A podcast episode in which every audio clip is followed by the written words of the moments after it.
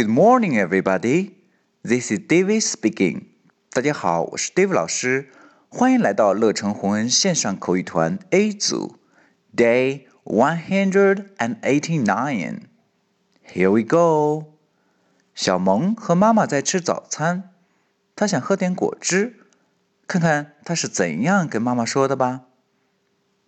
I'd like some juice, please. Here you are. Have some bread too. Thanks. OK，小萌说的是 "I'd like some juice, please." I'd like，我喜欢，我想要什么什么东西。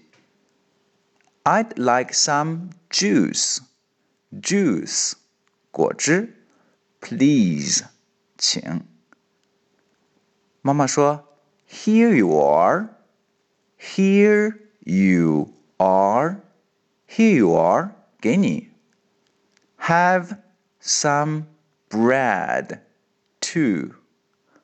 再吃点面包吧。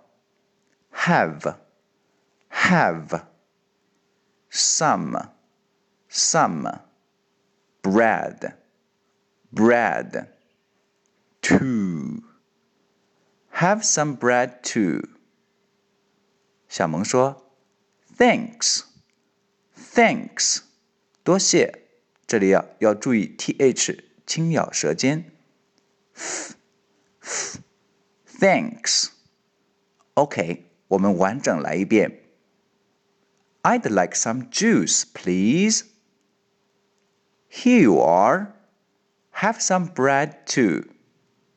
Thanks. That's all for today. See you next time.